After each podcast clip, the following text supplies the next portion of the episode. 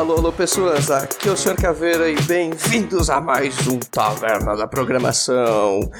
Hoje a gente vai falar de jogos e eu queria dizer que eu entrei pra faculdade porque eu sempre quis ser desenvolvedor de games. Aqui é o Flávio e eu nunca detonei Super Mario. Aqui é o Patrick e eu já comecei a desenvolver vários jogos, mas não terminei nenhum. Muito bem, galera. Estamos aqui com o nosso time hoje um pouquinho desfalcado. Estamos aqui só eu e o Flávio. Chamamos o convidado, o Patrick, é, para falar dessa temática de desenvolvimento de jogos, como é, como funciona. E o, o que a entrada do Patrick resume basicamente muita ideia que eu e ele a gente teve junto e nunca terminou, né, Patrick? É, pois é. Eu já, já terminei um monte de jogo de desenvolver, já, ter, já terminei de desenvolver um monte de jogo. É, para outras pessoas, mas os meus eu nunca nunca terminei nenhum. Muito bem, vamos bater um papo hoje bem maneiro sobre essa parada de desenvolvimento de jogos. Vamos lá. Bom, uh, eu queria abrir então aqui falando um pouquinho da história, porque eu acho que a parte histórica do desenvolvimento de jogos é o que chama bastante a atenção das pessoas. Uh, eu tô lendo um livro de inteligência artificial e eles falam que boa parte da inteligência artificial no começo ela teve esse viés para uh, o desenvolvimento de jogos. Então eu estava pesquisando aqui, eu vi que em 1952 um, um, professor de ciências da computação chamado Alexander Shaft Douglas, ele criou basicamente o primeiro jogo, que era um, um, um jogo gráfico. Então imagine, em 1952 ele criou, era basicamente um joguinho da velha e o computador, ele criou basicamente, era um computador como se fosse um arcade específico, era algo pequeno, e era um jogo da velha e tal. Então, é, essa parte histórica eu acho que é muito interessante porque a gente começou a criar jogos, tipo, em 8 bits. Eram jogos simples, eram jogos que é, era, devia ser complicado de fazer em assembly, em C, devia ser algo bem complicado de fazer. Qual a experiência de vocês aí? O que, que vocês podem contribuir de bom aí? Então, cara, eu acho que a história de, de jogos eletrônicos, assim, vem muito junto com a história do computador, né? Uhum. Os primeiros computadores, quando vieram surgindo depois da guerra, assim, é, a gente até pode fazer um. É, sei lá, se equivocar um pouco, né? E falar que o primeiro jogo que, que envolveu um computador, assim, um jogo que não sei se pode ser considerado um jogo eletrônico e nem um jogo também, mas o primeiro. Uhum. É, primeiro jogo que foi criado que envolvia um computador foi o que a gente conhece como teste de Turing, mas ele conhecia como o ah. jogo da imitação, que era ah, que, é, hum. que foi quando foi começado esse princípio de inteligência artificial a surgir, né, que os computadores poderiam pensar também e, e daí e é com, com esse princípio que foram que, que os jogos surgiram, né, com o computador pensando e interagindo não pensando, a gente sabe o que não é computador não pensa, mas com um jogador, assim. No caso, é, esse, o teste de Turing era uma pessoa que tinha que descobrir se ela estava falando, se a, quem estava respondendo as perguntas dela era um computador ou uma pessoa, né? É, uhum. Mas, mas, então, isso foi é, um pouco ali no período da Segunda Guerra Mundial, por ali. É, e Mas depois que, que, que a gente toma até o Alan Turing como pai da ciência da computação, porque depois da guerra é, é, toda essa indústria de computadores assim explodiu nos Estados Unidos, né, nas universidades de lá, e com isso, como todo mundo, os, desculpa, é, e com isso os os próprios estudantes, os pesquisadores que estavam desenvolvendo esses computadores acabaram também desenvolvendo máquinas especializadas para jogos, assim, né? Tá, e eu acho, eu acho que isso é bem bacana, mas assim, a, os, os, jogos eles vieram a ser desenvolvidos mais. É, o primeiro jogo foi em 1950, por volta, né, de, de 1950, que é quando a gente já tem computadores um pouquinho melhores. A gente já consegue, é, pelas imagens que eu vi aqui, a gente já é. tem uma, uma, tela, né? Porque assim, antes de você ter uma tela, fazer algum jogo eletrônico eu acho que era bem difícil. Ok, eu, eu acho muito bacana essa ideia de o jogo da, da adivinhação com Alan Turing, mas acho que assim, boa parte dos jogos ele começou a surgir depois que a gente teve a parte gráfica, né? Inserida nos computadores. Acho que não, não precisa nem ser a questão só de, de cor, coisa assim, mas a questão de você ter uma interface gráfica, né? Acho que isso faz diferença pra, na história do jogo, é, né? Mas antes, até antes mesmo de telas, assim, como a gente conhece ela, né? É, surgiram alguns jogos, tipo, de uma forma mais analógica, assim, né? Não era uma tela é, desenvolvida para projetar imagens, mas que, sim, tipo, telas com canhões de luzes de raios catódicos, acho que é o nome desse, dele, né? É, sim. E a galera fazia, é. tipo, teve aquele, o famoso Tennis for Two, né? Que é ah, sim. Isso, assim, que tinha aquelas, sei lá, aqueles, aquelas rodinhas, assim, que a galera girava pra, é, é. pra ir jogando tênis e tal. Mas teve uns outros jogos aqui, como... É, teve um jogo aqui que era tipo o jogo da velha que tu falou, que provavelmente que é o Burt the Brain. Eu não sei se é, isso. Se é isso que tá É isso aí. Que ele também usava é esse tipo de, de tela, assim. Então, no começo, no começo das telas, é, já foi já foram utilizadas com esse propósito. É, o, o tênis for o tênis para dois, né, o tênis for two, ele foi criado em 1958 é, pelo físico William Higginbotham. Acho que é mais ou menos assim que fala o nome dele. Então, é, dá para ver, por exemplo, assim, nesse, ano, nesses, nesse período de 1958 tal, um pós, já um pós-guerra, né? Quando a tecnologia começou a se desenvolver um pouquinho mais, porque é, antes era um pouquinho difícil, né? Acredito, por exemplo, esse que você falou que era é, do primeiro jogo era um canhão de luz, basicamente, né? Era o, você, você não tinha bem um jogo, um conceito de jogo exatamente, né? Era mais imaginação, acredito eu, né? Uh, e eu acho que isso pode ser algo que, que reflita bastante. E até mesmo pelos primeiros jogos que a gente vê, né? Eles eram jogos, por exemplo, assim, mecanicamente simples. Né, o, o objetivo dele era bem básico. E o, o, controle também, né? O, o, controle do jogo era algo geralmente muito simples, né? De um, dois comandos, três no máximo. Sim, é, e, mas, e mesmo a parte, mas a parte técnica para desenvolver isso aí era muito mais difícil, né? Porque é, hoje em dia a gente pensa em jogo, a gente pensa em software, mas quando eles pensavam em jogo nessa época, eles tinham que pensar no hardware também, porque aquela máquina era feita para rodar aquele jogo. Então eles tinham que tanto ter uma, um conhecimento de software ainda para programar isso, mas eles tinham que também construir esse computador especializado para isso. Exato.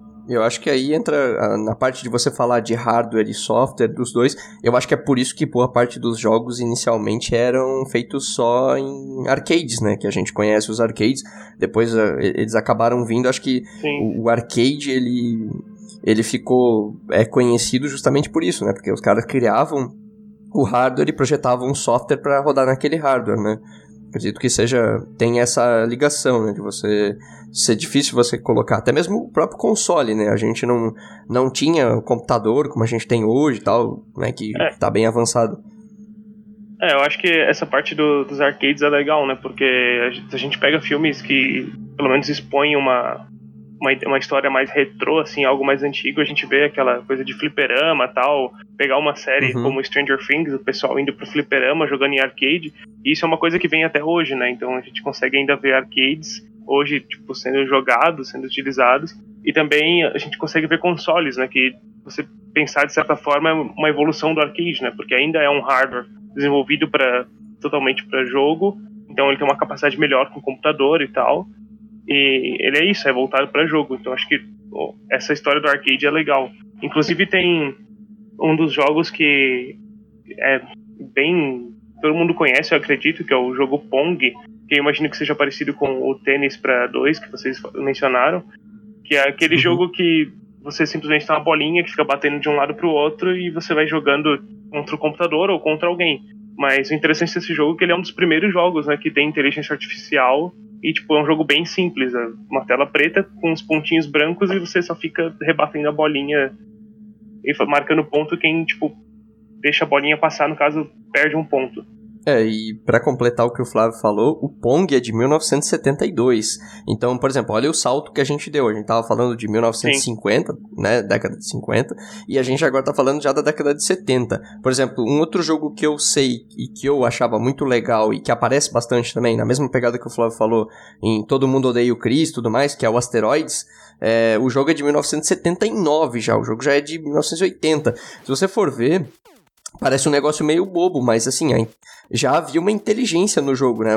Embora que era, era ordenado tal, boa parte do, dos personagens eles tinham sempre o mesmo padrão, né? Repetido, mas assim, era um negócio bem bacana, né? Porque uh, você já vê como o jogo evoluiu, já tinha uma parte gráfica, já era uma parte gráfica mais avançada, até eu, eu julgo, assim, na minha opinião. Uh, e isso é tipo 1979, imagina. Você construir um personagem desses em 1979 era, cara, o cu da Creuza, velho, porque o cara tinha que fazer pixel por pixel. É, acredito eu que não seja fácil, né? Porque, é. por exemplo, o cara trabalhava com linguagem de máquina, né? Um, deve ser provavelmente feito em assembly. Então imagina o cara, o cara fazer tudo aquilo, né? Tipo, o cara pega aquele personagem, monta, apaga ele, escreve de novo. Acho que o cara devia ter muito problema, né? Com, com FPS, coisa assim. E no caso do, do Pong e do, e do asteroide, ele ele nem, nem existia esse conceito de, de pixels ainda, né? Ele era um. O gráfico desses jogos eram. Um, tipo, depois surgiram várias versões desses jogos, mas os originais eram em vetores. Era basicamente num, num, num esquema parecido daqueles dos, dos, canhões de luz ali.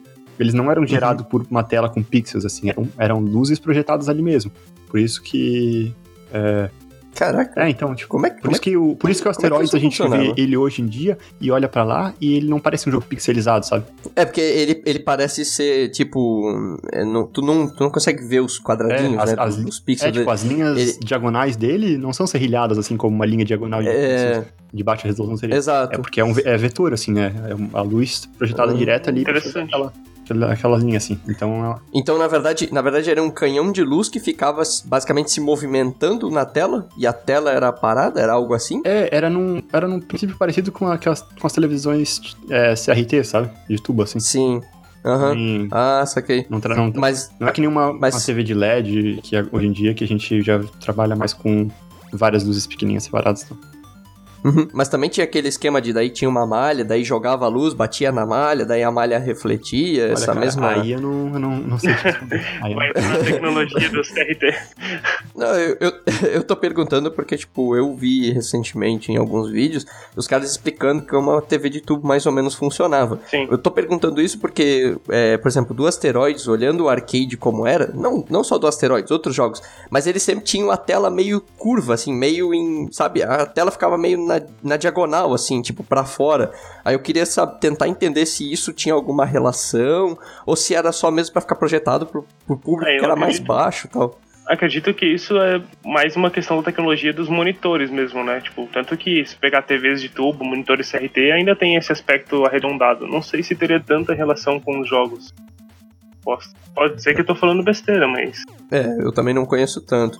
Uh, agora, realmente, olhando, olhando do Asteroids, que eu me lembro, assim, eu, é, eu nunca vi um arcade de asteroides real, assim, mas pelo que eu já vi, tipo, um vídeo, coisa assim, é, o que o Patrick falou me chama muita atenção, que é realmente, tipo, eu já observei que tu não vê pixel, tu vê sim a imagem borradinha, sabe? A navezinha, ela fica meio borrada, assim, ela... É, parece que nos cantinhos dela, assim, ela vai ficando meio borrada, vai fazendo um, um fade assim nela, sabe? Mas, mas isso pode ser pode ser coisa só da minha visão, não sei. É, não, mas existiram. É, teve uma época em que os, os, Na época inicial dos fliperamas, assim, eles eram. Antes de vir a, a famosa. Ou o famoso Atari, né? É, uhum. a, os jogos de fliperama eram basicamente esse preto no branco, esse verde com preto, uma coisa assim, sabe? Só duas cores assim, porque eles eram feitos nesse esquema de vetor. Então tem aquele Space War, que é um jogo que são duas navezinhas atirando uma na outra dentro do buraco, é, ao redor do uhum. buraco negro, assim tal. Uhum. É, esse, esses aí, vários simuladores de tanque, essas coisas assim que existiam na época, né? É, Olha dentro e... do possível, de, de, nave e tal, eles eram feitos na base do vetor, assim, né? duas cores com linhas pela tela, assim. É, e eu achei legal que boa parte dos fundos era verde, né? Ele não era bem preto, né? Era, era verde. Eu acho que eles não pintavam o fundo, alguma coisa assim, acho que dava problema. Posso estar tá falando besteira, mas eu vi alguns que o fundo não era bem preto, assim, pelo menos você olhava na tela. Ou pode ser problema da tela também. Uhum. É, para comentar ali, é, o Space War é de 1962. E o Atari, ele já é de 72. Ou seja, temos 10 anos de diferença entre o Space War e o Atari, né? E, tipo, eu tava olhando as imagens do Space War, cara, o jogo é. Tipo, de certa forma, a gente olha hoje é meio tosco, né? É claro, se você olha hoje, pega pessoas é, com a nossa tecnologia, o jogo é extremamente tosco, mas se você olhar pela época, eu acho que o jogo era muito foda, porque o, todo o controle que tinha que ter era, era absurdo, né? É, assim, tipo... a física do jogo, assim, né, envolvendo buraco negros e tal, é, já começou a mostrar uma, uma complexidade maior, assim, de mecânica dentro do, dos jogos, né? Antes ou pelo menos, pelo menos uma demonstração de física, assim, né? Porque até então. É, o tênis Fortune também já, já demonstrava um negócio de física, mas. Como que eu Sim. posso dizer? Ele. ele tava, ele tava mostrando umas mecânicas que hoje em dia a gente vendo assim, a gente se impressiona. Mesmo, por mais que o gráfico dele não, não se impressione. É, uma coisa que me chamou um pouco a atenção é que assim, quando a gente chega na época do Atari, a gente já tem jogos coloridos. A gente tem games um pouquinho mais coloridos, mais rebuscados. Mas antes, é, parece que os jogos são tudo iguais, só muda o objeto, né? Tipo... Só muda o desenho, né? Exato. Né? Assim, pelo, pelo menos do que a gente tá falando. Por exemplo, ah, o, a gente tava falando do War. É duas navezinhas atirando. O Pong é dois quadradinhos batendo uma bola um com o outro. né? Os caras estavam tipo... lá sofrendo pra desenvolver jogo diferente, né? Os caras querendo fazer uma coisa diferente pra divertir o pessoal. E o Leonardo aqui falando, né? Que não, era tudo igual. Não tem diferença nenhuma. ah, pô, eu não tô, não tô, não tô criticando os caras, mas é que assim, a, a gente consegue ver como as ideias elas eram limitadas, né? Você tava limitado a um, um conjunto de coisas, né? Tipo, a gente compara, obviamente, essa comparação que eu vou fazer agora, ela é poética, né? porque não se faz, mas assim, se você compara com hoje, com hoje você cara, ideias infinitas, né? Você não existe espaço, limite para você pensar num jogo.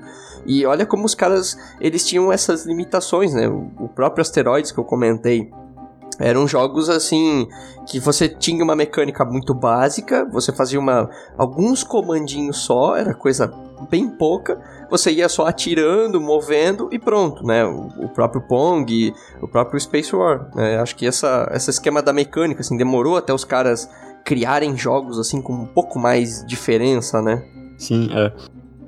É, mas tem nesse esquema do, dos gráficos ali que a gente tava falando que parece tudo, tudo, igual e depois no Atari mudou um pouco. Eu queria, se, se, eu tiver a permissão de fazer uma recomendação de um vídeo aqui. Pode recomendar. Tem, é, tem um que é um ensaio assim, um vídeo meio documentário que um cara fez, que é um canal muito bom também que ele faz sobre vários jogos é, e história dos jogos, história de armas em jogos, coisas assim. Mas ele fez um vídeo muito interessante que é a história dos gráficos dos jogos. E ele explica esse esquema sobre é, os jogos com vetor, os jogos de Atari, os jogos baseados em texto.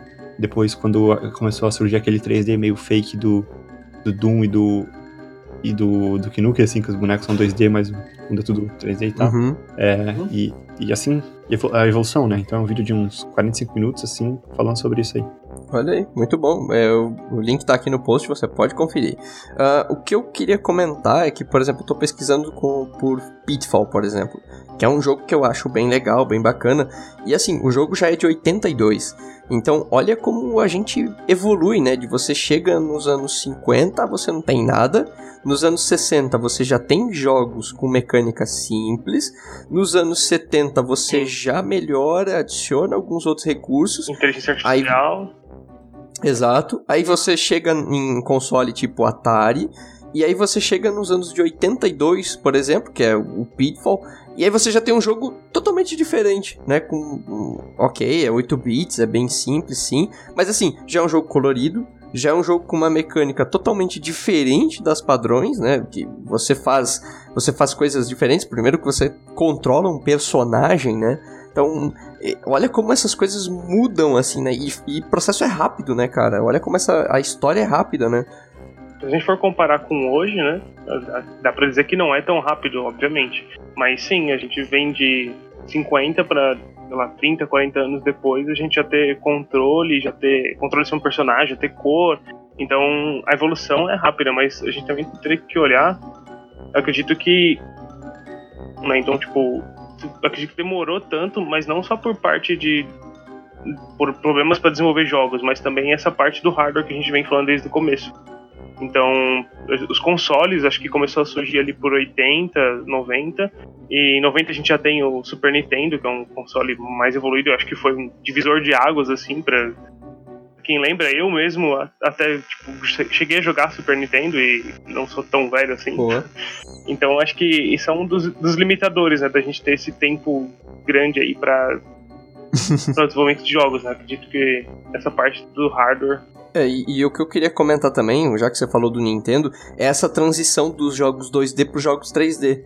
Né, que é, eu não sei exatamente quando isso aconteceu, se foi no Nintendo, foi antes ou foi um pouquinho depois do Nintendo, mas uh, me chamou muita atenção, assim, como os caras conseguiram trans, é, transportar do 2D pro 3D, né? Assim, jogos começaram. Eu sei que no Nintendo você tem alguns jogos que eles parecem 3D, tipo aquele do Super Mario, sempre esqueço o nome do jogo, mas não sei como é, como foi essa transição assim de 2D para 3D quando ela realmente aconteceu e como eles conseguiram fazer isso. Claro, deve ter surgido é, em algum desses fliperamas, assim, os próprios jogos em vetores, eles meio que tentavam era 2D ainda, mas eles tentavam emular uma perspectiva 3D, assim, né? É, mas no, no, Super Nintendo surgiu é, o que a Nintendo chama de Mode 7, uhum. que era o que ele fazia, eles faziam para dar perspectiva, tipo, no, no, Mario Kart, assim, parece um jogo mais inclinado e tal. Por mais que, de novo, que o, o personagem é um sprite 2D, mas a, a pista tá inclinada uhum.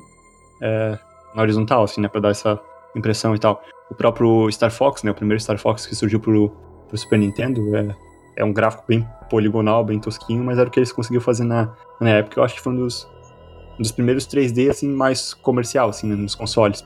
E, e, falando dessa questão, assim, de, de para desenvolvimento, isso aí é mais técnica de, é, de, de, programação mesmo que os caras fizeram? Ou isso é mais computação gráfica mesmo que os caras conseguiram? Ah, isso aí é bruxaria, né? Mágica, né? ninguém sabe. é, Donkey Kong, eles. Uh, o que eles faziam é que eles renderizavam, eles modelavam 3D os, os bonecos, assim, né? Uhum. E eles renderizavam em, em, sprites 2D, só que como eles não podiam fazer, não, não tinham uma resolução muito grande, assim, que os jogos Super Nintendo tinham uma resolução baixa, assim, né, comparado ao que a gente joga hoje, né? A gente tem Full HD, 4K e tal. Sim, sim. É, então eles não podiam é, usar tantos pixels assim na renderização, então os, os, acaba que eles ficam meio pixelizados assim, parece meio meio estranho assim, mas os, o Donkey Kong ele foi todo feito, é, os, pelo menos Donkey Kong Country, né, do, do Super Nintendo, eles, foi eles foram feitos em, em 3D, só que renderizado em, em imagens é, 2D assim, uma resolução mais baixa, tá?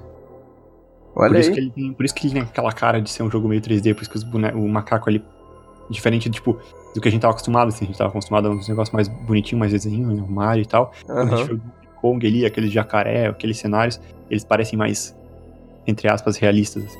Ah? É, só para colocar aqui, o primeiro jogo 3D, pelo menos que eu achei, ele foi feito em 1980 e é o Battlezone. Battlezone. É o, ah. Foi o primeiro jogo 3D e ele foi feito.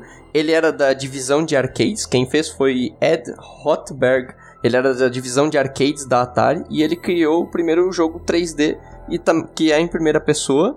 E basicamente você é um, pelo que eu vi assim, é bem aquele estilo assim de você tá num tanque e aí você tá com aquela visão assim, primeira pessoa e passam os tanques lá atrás, assim, os inimigos, aí você tem que atirar neles assim. Só que até é, e isso aqui a gente tá falando de 1980, década de 80, cara. então. É. Mas, mas assim, o, o, 3D dessa época, é claro que ele é um pouco diferente, como a gente tava falando, assim, ah, tem essa bruxaria dos caras fazerem as coisas muito mais com computação gráfica, né, trabalhar, até porque eu acredito que deva ser uma época, até os anos 90 mesmo, até um pouco do começo dos anos 2000, acho que era meio complicado, assim, você fazer jogos, você precisava de muito recurso, assim, né, você tinha que fazer algoritmos muito bem é, pensados, planejados, porque senão você ia acabar fazendo besteira, né, acredito eu. Sim, e a gente consegue perceber, né, uma evolução no processamento, porque quando a gente já pega consoles, como a gente estava falando agora um pouco do Super Nintendo, tem jogos com mais elaborados, né? Que tem um, uma história maior, tem um cenário mais complexo. Então, se pegar jogos como Donkey Kong Rei Leão do Super Nintendo, são jogos que, tipo, você já tem mais uma fase, você tem mais coisas para fazer. Ou então aquele Doom Troopers também do Super Nintendo. São uhum. jogos que isso é 2D, tudo bem, tem essa simulação do 3D, mas saindo um pouco dessa parte da parte gráfica, né, a gente consegue ver também o processamento, porque você consegue, conseguiu aumentar a complexidade do jogo, aumentar o tamanho do jogo. É, e, e assim, nessa parte que o Flávio comentou, uh, tem, por exemplo, assim, o Super Nintendo usava a CPU chamada Rico 5A22 de 3.58 MHz. Olha, que é realmente, de certa forma, para mim, acho que até é impressionante, assim, como o jogo trabalhava com isso tudo, assim, né? Com, trabalhando com esse tipo. Não consegui encontrar informações isso de tudo memória. entre aspas, né? É. Isso tudo entre aspas. É, vamos, dizer assim, tipo, pra. pro, pro momento, né, digamos, para quando Sim, os sim. jogos foram criados, né, o Super Nintendo foi criado, com esse processador, de certa forma, é meio que milagre como os caras fazem, né? Eu acredito, eu acredito que esse tipo de console não deva ter muita memória também, né? A memória deve ser um pouco mais mais básica, assim, né? E até porque, por exemplo, esse, o Rico 5A22 do Super Nintendo, ele é ainda 16-bit. E Depois que eles tiveram algum acumulador para 24 bits e aí chegaram em 32, né? Acho que jogos 32 bits chegaram mais só para PlayStation, né? O PlayStation 1 é, ou chegou antes. Então, cara. É uma pergunta, uma pergunta técnica demais pro meu conhecimento. Mas o que eu posso falar é que é, nesses, nesses jogos, assim, nessa época aí, a galera. Eles eles tinham que desenvolver muito conhecendo o hardware, sabe? A placa que eles estão. Hoje em dia a gente desenvolve por, é, por engines separados, assim, né? Ninguém mais desenvolve já em, em tão baixo nível, assim. É, porque. para tentar espalhar pro, pro máximo de plataforma possível, porque hoje em dia a gente tem, sei lá, unidades de processamento específicas para calcular é, parte gráfica e a famosa GPU, né? Placa de vídeo. Uhum. É, e, e processadores, memórias é, é, grandes o suficiente pra gente não precisar se preocupar tanto na- no nível mais baixo, assim, né? Mas, por exemplo, no Uhum. no Nintendinho, os caras eles tinham que cuidar completamente, assim, tipo, quantos inimigos eles iam, eles iam colocar na tela, ou, é, pô, não vamos deixar o, o personagem atirar tanto, porque senão vai ter muito objeto pra ele calcular e vai começar a ficar lento. Então, tu consegue ver, tipo, em jogos como o Mega Man, por exemplo, que o que eles fizeram pra pra deixar o jogo ainda rodar quando é, tem muita coisa pra processar é que os bonecos ficam piscando, as coisas ficam piscando, sabe? Eles, meio que- eles pulam alguns frames, é, eles pulam alguns- a parte de renderizar alguns frames pra manter pelo menos o jogo, o jogo funcionando quando tem muita coisa pra calcular. É, e aí a gente tá falando de trabalhar com linguagem C, trabalhar com ponteiro, trabalhar com assembly, né, fazendo jogos assim. Eu me surpreendi que um dos jogos que eu adoro, que é o Roller Coaster Tycoon, que é aquele joguinho que você monta um parque de diversões, aquele jogo foi feito em assembly, cara. Eu fiquei de cara. Aquele jogo acho que é de 99 ou 2000, e ele foi começou tipo uma parada assim, o jogo foi feito em assembly, cara. Até mesmo pegando, por exemplo, o Tibia, eu não me lembro exatamente, mas Tibia é do- dos anos 90, ele foi feito como um TCC. E se eu não me engano, ele foi feito em Assembly também ou em C, e era uma parada muito bizarra. Claro, o Tibia tem um outro agravante que é daí o jogo já tá ligado com a internet. E foi o TCC Sim. dos caras, fazer um jogo que a pessoa pudesse ter essa experiência online, né? De, se eu não me engano, acho que o Tibia foi um dos primeiros a, a, a entrar nesse, nesse viés de estudo. Mas assim, é, tô comentando do Tibia, mas o Tibia teve a parte de estudo, quando os caras fizeram o TCC. Até que ele foi lançado e tal, aí correu um tempinho, até onde eu sei. Bom, galera, então eu queria agora é, colocar aqui pra gente falar das diferenças entre as grandes companhias, os games indie, serious games. Eu falo isso porque o Patrick é um dos caras que adora É. bastante a parte de games indie, né? E, e sempre, sempre trouxe bastante essa. Na verdade, eu aprendi bastante coisa de games indie por causa do Patrick, né? E até mesmo de, de questão de serious game, né? Por exemplo, só para explicar um pouquinho, então, é, as grandes companhias que fazem jogos grandes, então. A gente pode olhar Activision, Konami, enfim, EA então essas-. EA, exato, grandes produtoras. E aí a gente tem do outro lado games indies que são feitos por pequenas equipes, equipes menores, ou até uma, uma pessoa só fazendo um jogo. E hoje a gente tem, por exemplo, o Greenlight da Steam, né, que o Patrick pode explicar um pouquinho melhor, que são programas que a pessoa pode criar o jogo dela e chegar lá, por exemplo, acho que o Don't Starve é um dos exemplos, o The Binding of Isaac, enfim, jogos assim que são menores que surgiram. Até que- o. Um jogo que agora. eu acho que, se eu não me engano, ele foi feito remasterização, não, não tenho certeza, mas o Cuphead, né? Que é um jogo Isso, boa. ficou bem famoso ultimamente, agora nos últimos tempos. É um, ele veio de uma empresa indie, né? Uma companhia independente. É isso aí. É, é um. É, esse, esse negócio é, é meio que. A gente fica. A, a linha do que é um jogo independente e, e não é mais tá cada vez mais. difícil é de ser assim. traçada. É, porque você tem jogos assim, é, mais um tempo atrás, assim, né, quando os jogos indies é, começaram a fazer sucesso, assim, com Braid, com Super Meat Boy e tal. É, aí, daí depois surgiram jogos como o Bastion, por exemplo, que é da Supergiant, que é uma empresa independente, mas o Bastion foi distribuído e apoiado pela Warner Games, né? Então, tipo, então a gente. Mas aí, será que dá pra considerar indie ou não? Tem ah. jogos tipo Grow Home. É, Grow Home e tem o, o anterior que é o. Caraca, não. Eu não sei. É um, não conheço, não. É um jogo de, de escalar uma planta gigante, assim. Um João e pé de feijão, um robôzinho. É, é. que ele é, um jogo, ele é um jogo independente, uma empresa independente, com uma premissa bem simples. É, simples não, bem tipo, baseada na física e tal, mas que não, não, não tem grandes ambições, assim. Mas é um jogo que ele foi é, distribuído pela Ubisoft, sabe? Ah, então, então hum. peraí. Só pra gente, só pra gente entender, é, a parada é: foi uma empresa pequena que fez, uhum. mas ela já tem aporte de uma grande empresa por trás dela que tá bancando ela para é, fazer, é, fazer não, isso. É, tipo, só que dentro do, do limite também, né? Fala, ah, assim, sim. Ah, eu te dou X de dinheiro para tu fazer o para tu terminar esse jogo, só que o X de dinheiro que ela vai dar para essa empresa não é o X de dinheiro que ela vai dar para Ubisoft Montreal que vai desenvolver o Assassin's Creed, sabe? Ah, sim, ela deve dar uma parte muito maior, né? É, pra, então, pra... só que eu não sei, isso a gente considera independente, é, é, é o valor do, do, da produção do jogo que caracteriza como independente, ou é o, o jogo tem que ser simples para ser um jogo independente, porque tu vê jogos que, tipo, aquele é, Hellblade, sabe? Hellblade? Hell... Não, é, eu posso estar inventando o nome. Aquele... É um jogo recente. Deixa eu procurar o nome aqui pra não falar. Tudo bem. Uh, é que assim. É, Hellblade Senua Sacrifice. É, é um jogo com gráfico excelente, né? A galera chega a, a falar que é um dos jogos mais bonitos assim do ano passado e tal. É, Mas é um jogo que foi tecnicamente desenvolvido independentemente, sabe? Uhum. É uma empresa independente. Ah, tô vendo dizer, aqui. É a empresa que fez aquele. que fez alguns jogos conhecidos já, tipo o Enslaved, o o Devil May Cry, aquele remake que teve, fez Olha aquele aí. Heavenly Sword que lançou junto com o Play 3 quando ele lançou. Mas eles, é, eles dessa vez eles estão fazendo esse jogo e eles estão publicando por eles mesmos, sabe? É, então, e... foi, publica... é, foi desenvolvido com o dinheiro deles, foi independente. Mas é uma empresa de grande porte. Só que você caracteriza como independente ou não? Que é um jogo com cara de é. AAA, mas foi publicado independentemente. É, e eu acho que assim, por exemplo, eles usaram a Unreal Engine. E é, o nome da, da empresa é Ninja Theory, é o nome da, da empresa que fez. Eles fizeram. É, essa empresa já é dos anos 2000, ela surgiu. E acho que é bem legal, eu não conhecia essa empresa, bem bacana.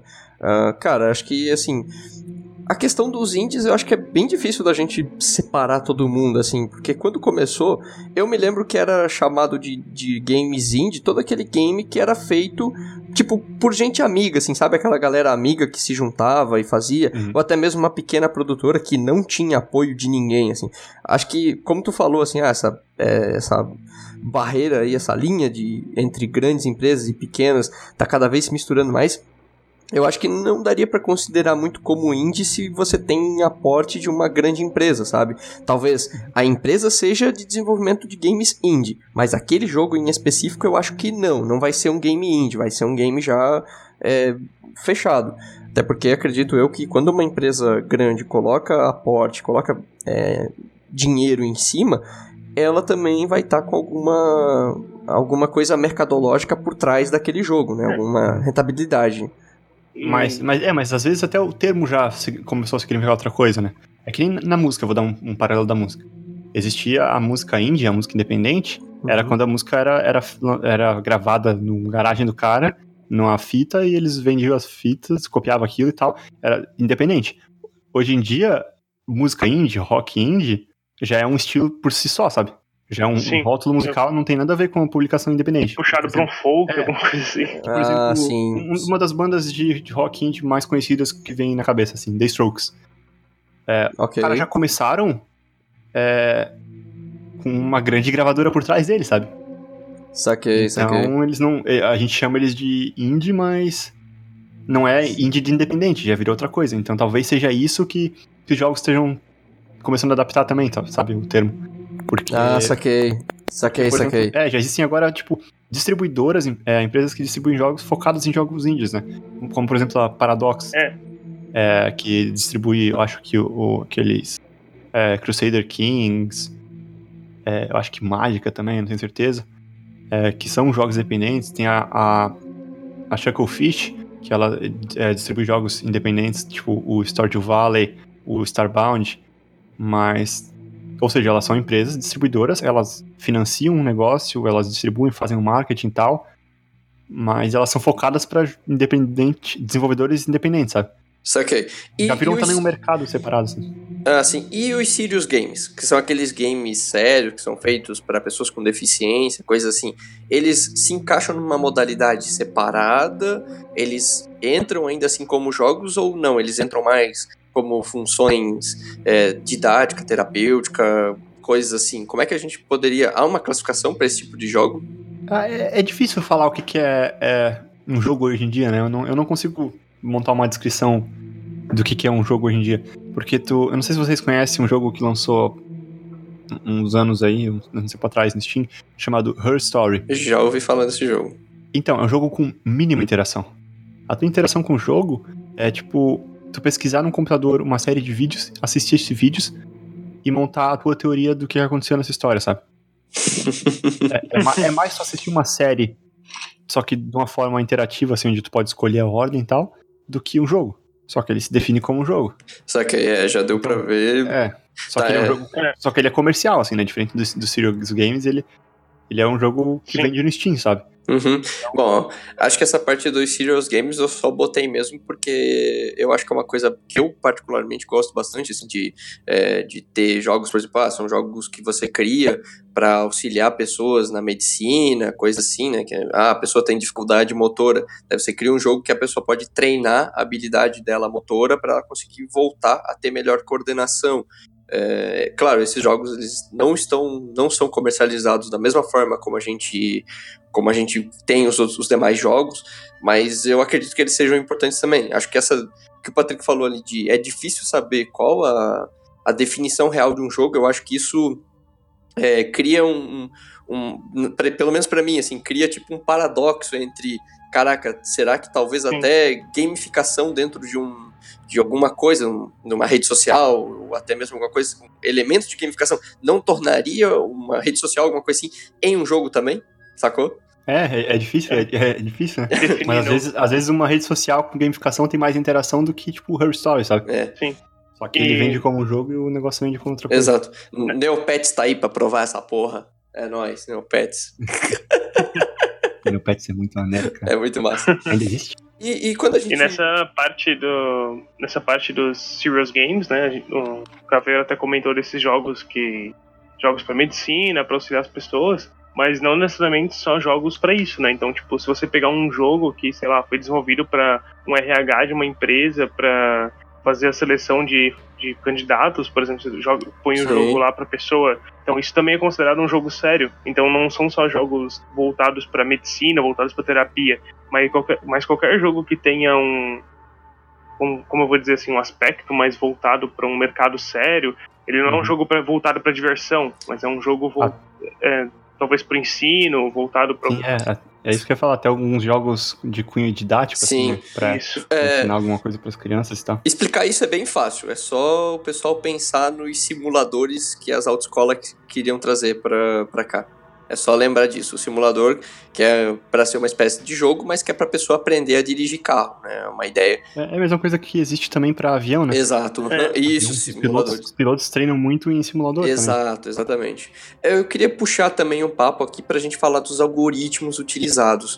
Uh, a gente falou assim bastante um pouco de linguagens. A gente viu ali que na, ao longo da história a gente sempre estava muito ligado com o hardware. E, cara, o que, que de. O que a gente pode falar pro pessoal a respeito de algoritmos? Mas como, como assim? Fala sobre. De algoritmos que são usados em jogos. Que tipo de algoritmos são usados? O que, que o pessoal. É, para quem quer desenvolver, está começando, ou pretende aprender, que tipo de, de conhecimento a pessoa precisa ter para desenvolver um jogo? Então, o conhecimento mais básico, assim, que a gente não percebe tanto, é, só que também não precisa, não, é, não precisa se aprofundar tanto assim, mas é geometria. Olha aí, muito bom.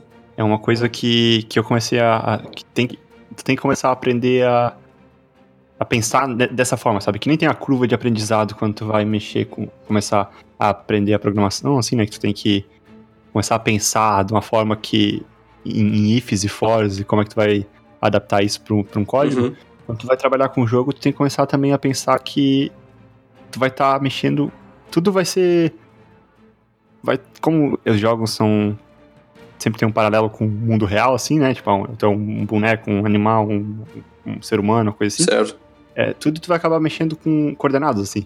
Então, uhum. se o boneco vai pra direita, tu vai mexer um, um objeto tal no eixo X é, positivamente, assim.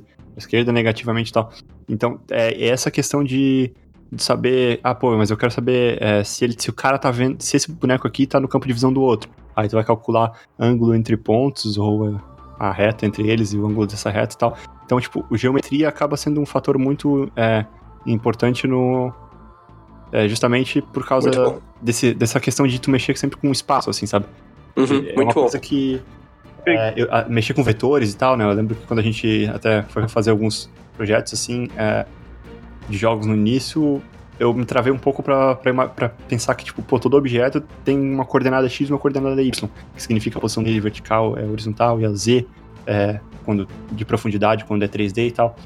Essa é uma questão de. Só que também de costume, assim, mas é, eu acho que é bem importante porque é uma coisa que a gente não vê tanto assim em programação convencional é, se, não, se a gente não for mexer muito com tela e tal. É, eu, eu, vi aqui um site, o cara colocou alguns algoritmos, eu peguei aqui para me auxiliar. Eu não sei se realmente eles são usados em todos, acredito que não, são todos os jogos que precisam desses algoritmos, até porque alguns deles são bem específicos, mas só listando.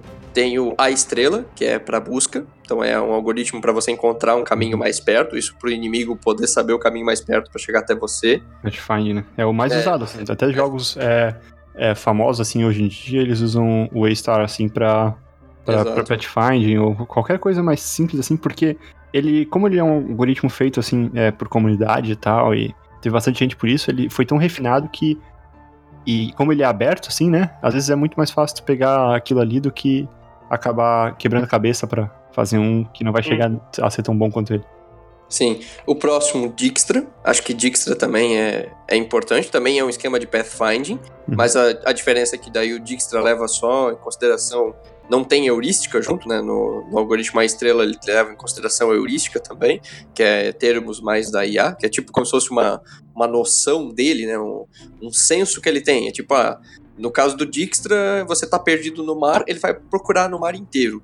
No algoritmo da estrela, ele vai. É, você está perdido no mar, ele vai pensar assim: opa, e a posição do vento, para onde o vento está empurrando? Ah, está empurrando para a esquerda. Sim. Então é provável que esteja para a esquerda. Tá? Então ele vai ter, ter, esse tipo de coisa. Um, é, outros algoritmos têm a Heap Priority Queue, acredito eu que seja bastante por causa de memória. É, algoritmo Min-Max e o Negamax e o Alphabeta algoritmo. Eu, eu não conheço muito deles, mas acredito o min-max seja mais para coisas randômicas, coisas assim, que é um dos elementos que tem que trazer no jogo, né? Você ter mínimos e máximos e tal. E agora os demais eu não conheço. Pegando nessa parte dos jogos, da parte de geometria que o Patrick falou e tal, tem duas coisas que eu sempre, como eu nunca desenvolvi o jogo, eu não, não me aprofundei nessa parte da programação, né? Não é algo que me puxa tanto interesse assim. Eu gosto de jogar, mas não de desenvolver. então, então tem duas coisas que eu sempre tive assim como dúvida, né? Uma delas é tipo mais além da parte da geometria, mas a parte da física. Tipo, como é que você calcula a velocidade de, sei lá, de um disparo, como que ele perde força e tal. E também a outra coisa é nesses jogos que você tem um mapa que fica se repetindo, tipo jogos que são plataforma, jogos de plataforma, como que você faz esse loop infinito, digamos assim, né, do jogo? Como que você, tipo, joga... Claro, tem jogos de plataforma que você tem um limite, né? Tem o tamanho do, da fase lá, tem, e vai até o fim. Então ele tem um mapa todo desenhado. Mas tem aqueles jogos mais simples de plataforma, tipo jogos de celular tal, que o mapa simplesmente vem correndo contra você e, tipo, fica desviando de obstáculos, atirando em outros e tal. E o mapa nunca acaba, assim por dizer. Então, tipo, como que isso é desenvolvido? Ah, eu, eu, eu tá. posso contar um pouquinho. eu consigo, consigo, vou tentar ajudar. Do... Eu sei porque, tipo, uma das coisas que eu já fiz foi fazendo, tipo, esses clones de Flappy Bird. E aí eu aprendi que tem bastante do efeito parallax que você faz. E a tela vai, tipo, andando e o fundo vai meio que só mexendo. Você não tá efetivamente andando, né? Correndo a imagem ela tá parada, só o fundo fica se mexendo, tal, dando essa sensação de que você está andando. Mas se você olhar a cena de longe, na verdade você tá parado, né, com a câmera, e os elementos que estão ali, eles é que vão aparecendo e você só vai renderizando eles. Pelo menos foi isso que eu aprendi. É, outra coisa é esses, esses jogos assim, é, por exemplo, que de plataformas que são é, infinitos assim, né? Vamos, é, vamos ver se for se for um, um 2D assim, né, de lado, é, o que geralmente é feito nesses jogos que são Infinite Run, por exemplo, é que eles são procedurais, assim, né? ou aleatório, como é que prefere falar, que ele vai gerando o cenário conforme tu vai jogando. Certo. E o que, que ele vai fazendo é, é, que ele vai gerando, vamos dizer, plataformas, ele vai instanciando plataformas, e tu vai pulando elas, assim que as plataformas saíram da câmera, não estão mais em visão da tela, ele deleta elas, para elas não terem, não realizarem cálculos e tal, não ter que fazer checagem nenhuma, gastar memória, sendo que elas nunca mais vão ser utilizadas. E ele instancia é, mais para frente outras plataformas, que fora da câmera, assim, fora de uma área de renderização. Então quando Sim. ela aparece, ela parece que sempre esteve ali, porque tu não viu ela aparecendo, e quando ela desaparece, tu não percebe que ela desapareceu, porque ela também não já estava fora do campo de visão. Então ele vai sempre gerando mais cenário, e conforme tu vai andando, ele vai destruindo os que tu já passou. Muito ou, bom. Quando, ou quando é alguma coisa que é, é, é, tipo fixa, assim, é um chão reto, fixo, que nunca vai mudar, o que geralmente é feito é tu vai ter dois objetos assim, né, que eles eles fazem um wrap assim, né, eles um, um continua o outro, só que daí quando um quando um sai completamente da tela, ele é reposicionado para pro, pro outro lado do objeto, para frente de, do objeto é, irmão dele, e quando esse sai da tela, ele é reposicionado na frente e assim vai, sabe?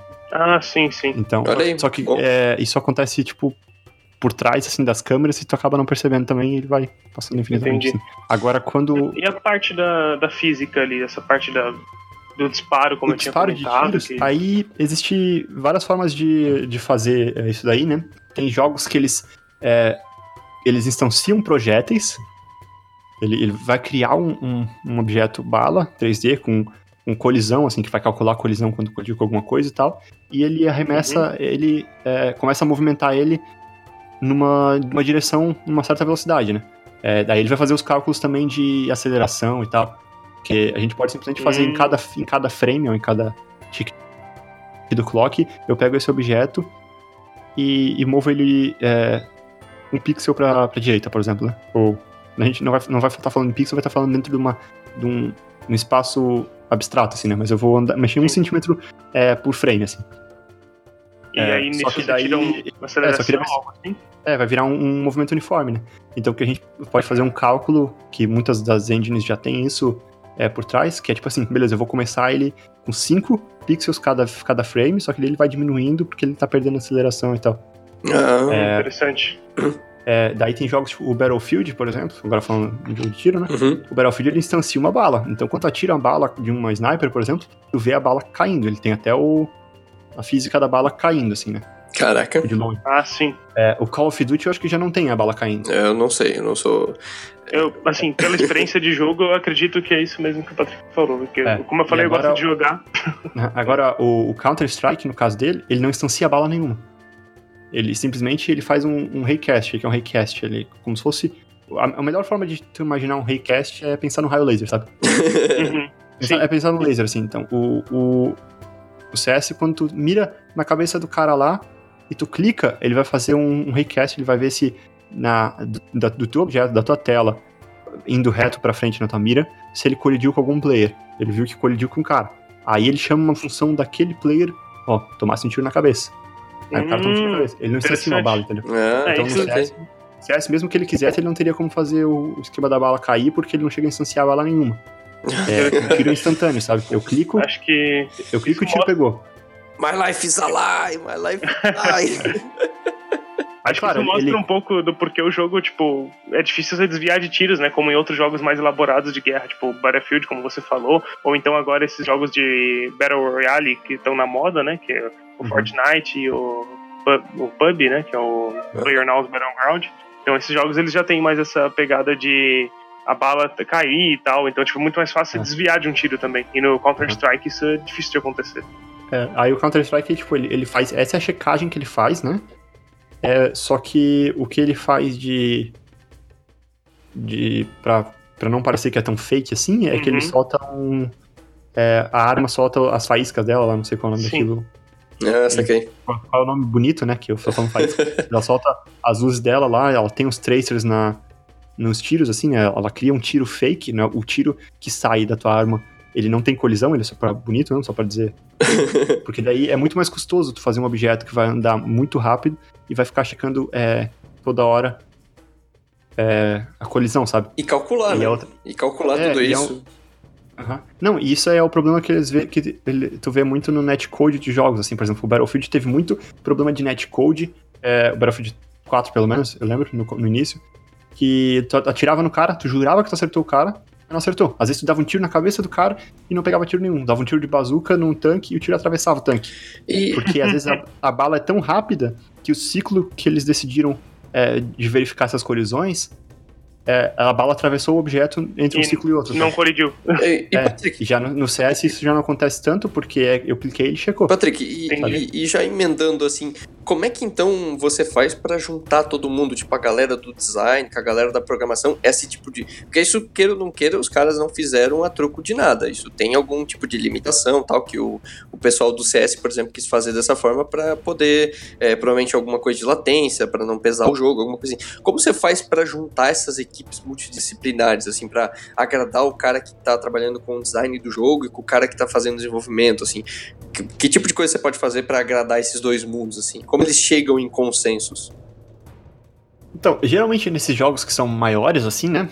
É, vai ter um cara que vai tomar as decisões é, do, do, jogo, assim, do que, que ele vai ser, né? O game designer, no caso. Uhum.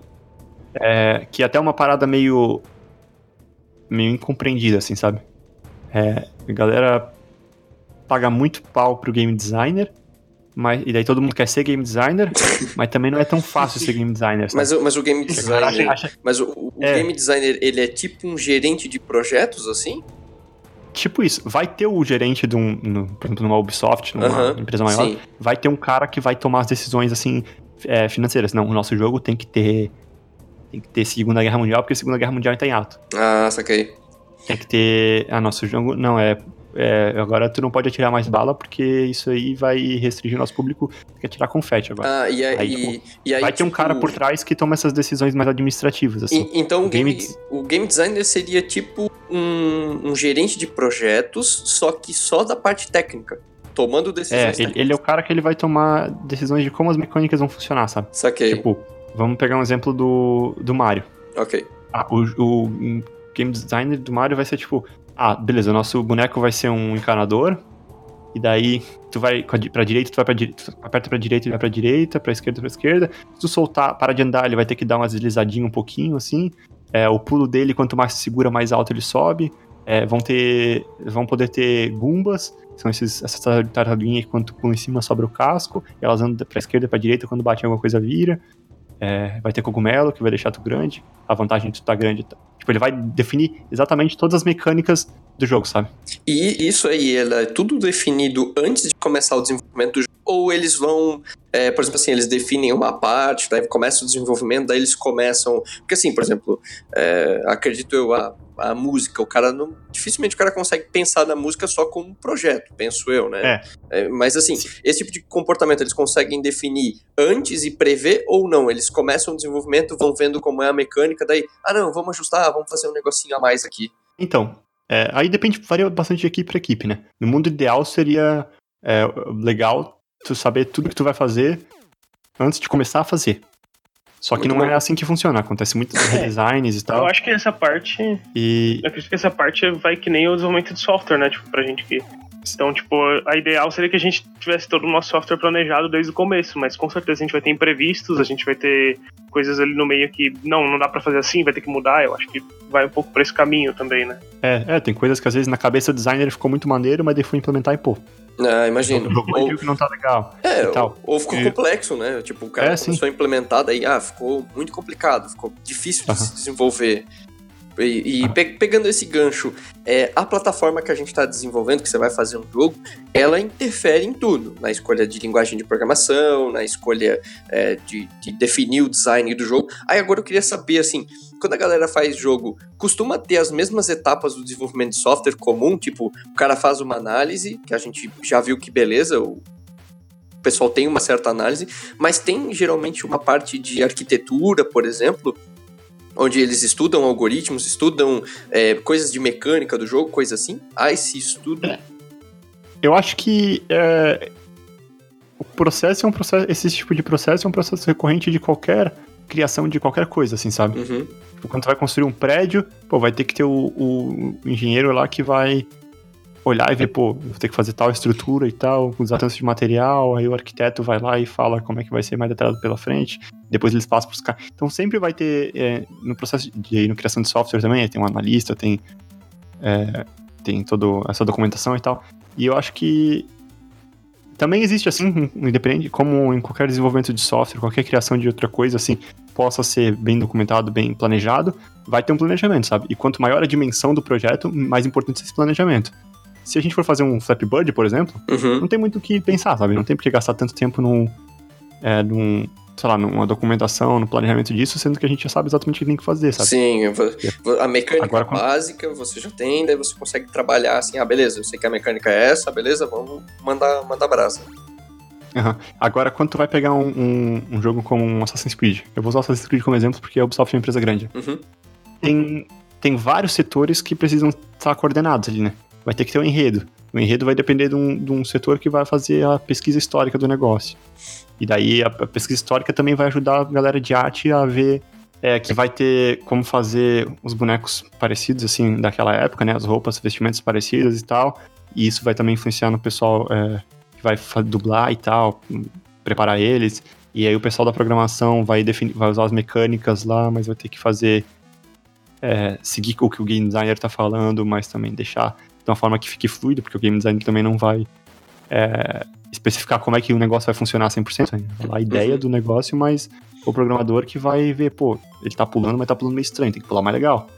Eu, pro, uhum. é, então, tipo. É, ah, lá, tem bastante. Tem, tem que ter bastante. Quanto maior a proporção do projeto, assim como em qualquer outra área, mais planejamento é necessário, sabe? Saquei. E, e pegando do termo, por exemplo, assim, ah, de você fazendo um jogo para as plataformas. É, o que muda em termos práticos de uma plataforma para outra? Tipo, ah, quero fazer um jogo para desktop, quero fazer um jogo para PS3, PS4, Xbox 360, Xbox One ou para Wii, ou até mesmo para celular. O que muda em termos práticos de você fazer um jogo ou outro? Hoje em dia, não muita coisa, assim, em termos de conhecimento, assim, né? Porque tu tem é, eu vou citar a maior engine, assim, que um tempo atrás a galera tinha bastante preconceito, mas hoje em dia todo mundo tá usando. Tem as empresas grandes, as empresas menores, tudo quanto é jogo que tá lançando. E já, já deixou de ser um, é, um, um exemplo de má qualidade, que é o Unity, né? Certo. Sim. É, e o Unity, ele, ele exporta para tudo, cara. Tudo. E o código que tu vai usar ali é o C Sharp ou o JavaScript, mas é um código só que tu vai, que ele vai converter e exportar para tudo. Então, Sim. em termos é, de, de, conhecimento técnico, tu já não precisa ter tanto específico para cada plataforma. Claro que é bom ter um pouco assim, para tu saber é, como funciona as coisas no Android e tal. Por exemplo, orientação, né? No computador tu não vai ter orientação. Uhum. O computador tá sempre com a tela em widescreen. No mesmo lugar. É, em paisagem, no caso, né? Mas o celular, o Android e o iOS, eles vão, eles vão ter como girar e tal. Então tem que levar isso em consideração. É, e também porque tu pode usar funções nativas mesmo assim, né? Não tem problema.